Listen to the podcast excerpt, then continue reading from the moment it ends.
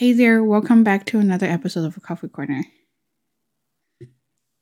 I'm trying to get myself comfortable, so does Bob. Uh, so here we go.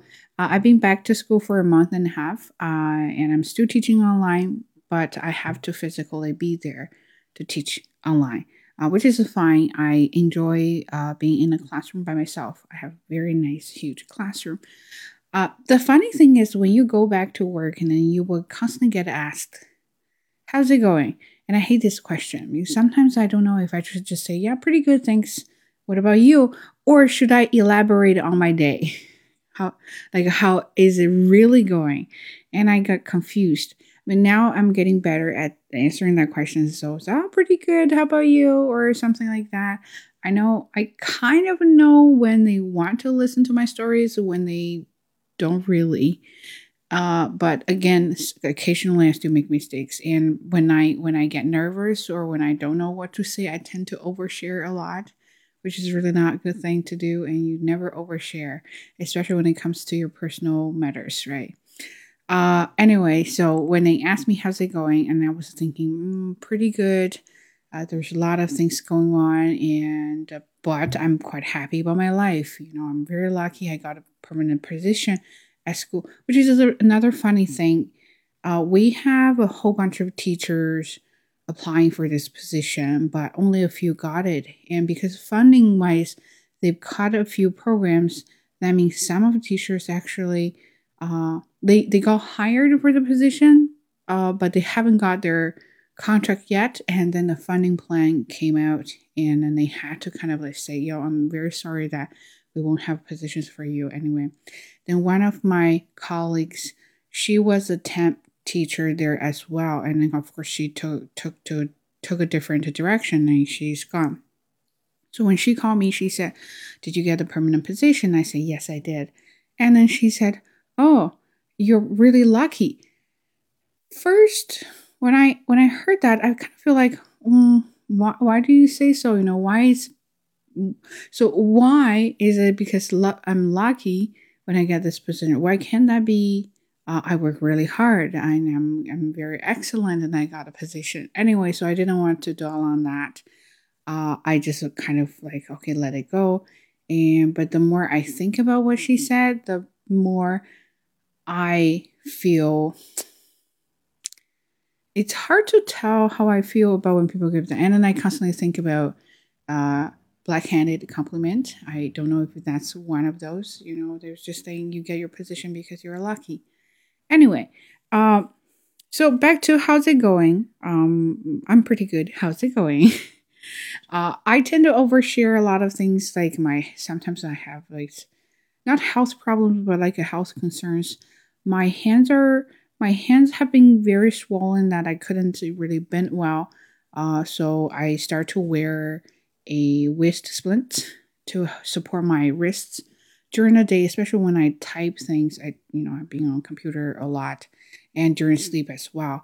But then people start saying, "Oh yeah, I saw you that," and you know, in that situation, should I share like what's going on, what's really going on with myself, or should I just kind of say, "Yeah, you know, it's just trying to get some support for my wrist and nothing really serious." Uh, or you want to really elaborate on that and get attention from people. Sometimes I don't know, and then I kind of you know the the line is is blurred. Should I go for it? Should I not?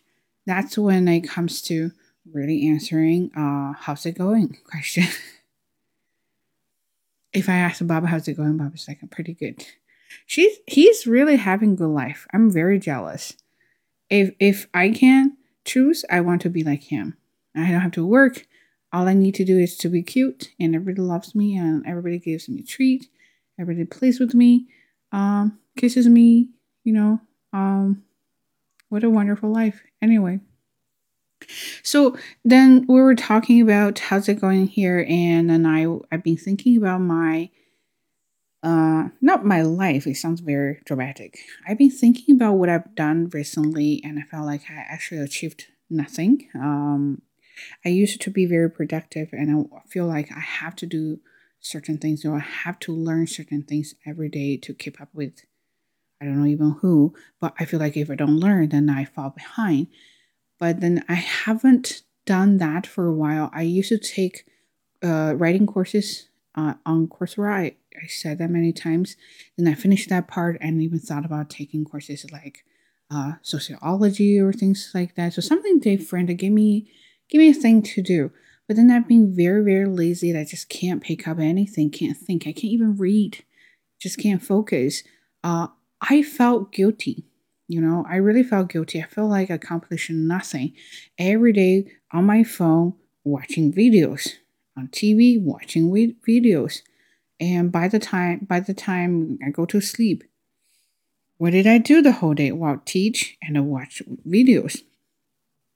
I know it's not really it's not a very healthy lifestyle just because or it's not very good for your brain because when you stop thinking when you stop learning uh, everything gets rusty and then it, every it's going to be very hard for you to pick up what you used to do same here and i do notice that especially when it comes to making videos i feel like i'm running out of topics it's not like there is no topic to talk about there definitely plenty but I stop thinking, you know, when I see the topic, when I listen to podcasts or watch a interesting video, I stop thinking about those kind of things. Then I don't have any ideas about it. If I don't have my ideas or comments or opinions, what am I going to talk about? You know, uh, I was listening to a podcast called uh, "When It's a Time to Quit," and I was, oh, it's such a good topic. I'm going to listen to it and get inspired to have some ideas so I can share with you guys. But when I was listening to it, I just could not get into it. I feel like I got lost. It's either their problem that they didn't really focus on the topic, or I, I was just not paying attention to it. I could not grasp the, the gist of the whole thing. Uh, I was really trying so hard. It's like, what are they trying to say? Did they, they really talk about when to quit or something like that? And then I started to think about myself. I'm like, am I quitting? you know, well, a, a, lot of people now talk about quiet quitting. I feel like is a part of a quiet quitting. Am I quitting learning? Is that a good thing or a bad thing? Then I start to think, have I given myself too much pressure on, you know, moving forward or going fast or something like that? Or I need a break, even though this break has been very long, but I need it. But then I start to worry about if I'm giving myself such a long break, would I come back and start to pick up my pace and be myself again? Something that bothers me, something that worries me, but I still couldn't figure out whether quitting is a good idea or not. Again, quitting doesn't mean that you're going to quit that forever and go totally turkey, but but quitting can be temporary. When quitting is a temporary, well, you don't know when you're going to pick it up, then the quitting can be forever. So that's something I've been thinking a lot. Um, I feel like, um, you know, what do you worry about the most? Uh, at the, so so how am I going to say that? Is what you worry at your twenties is different from what you worry at your thirties. Uh, I used to be like I'm so worried that I'm going to let my parents down. Right? I can't be that kid. Uh, I don't have good marks. I don't have a good job or I don't have this. So they, they're going to be something that they don't like about me.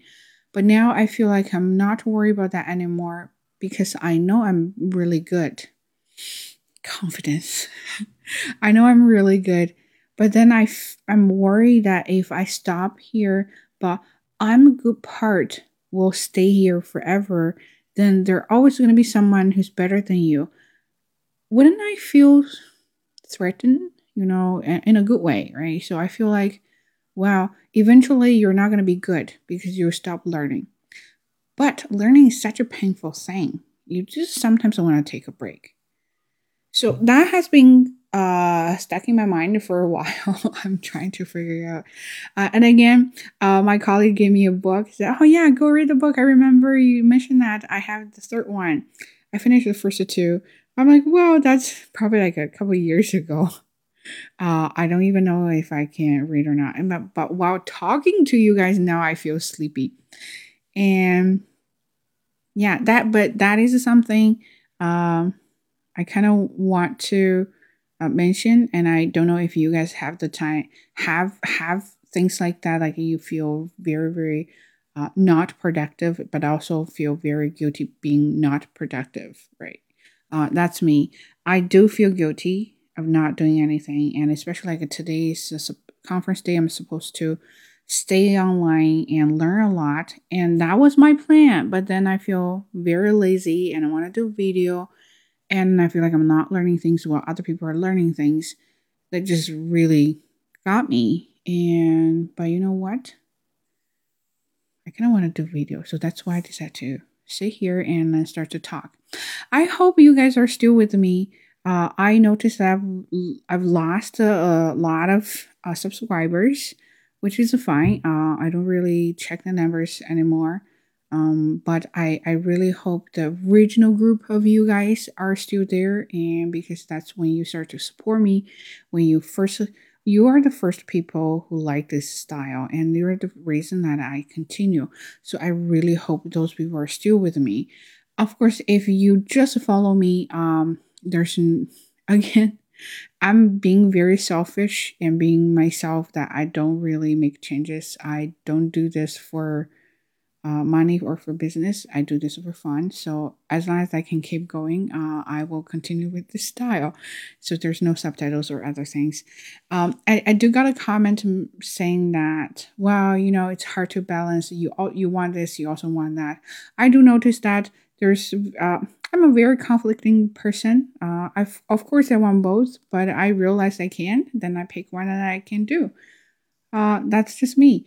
Anyway, so let's not just shift to a totally different direction. Let's just call it a and stop right here. Uh, I will continue make videos, but might not be that very often. Uh, I will do my best. And I did record a video about my life update, life, life update, but I'm still debating if I am gonna post it or not. So let me think about it. Otherwise, I hope you are enjoy your day and stay tuned. Take care.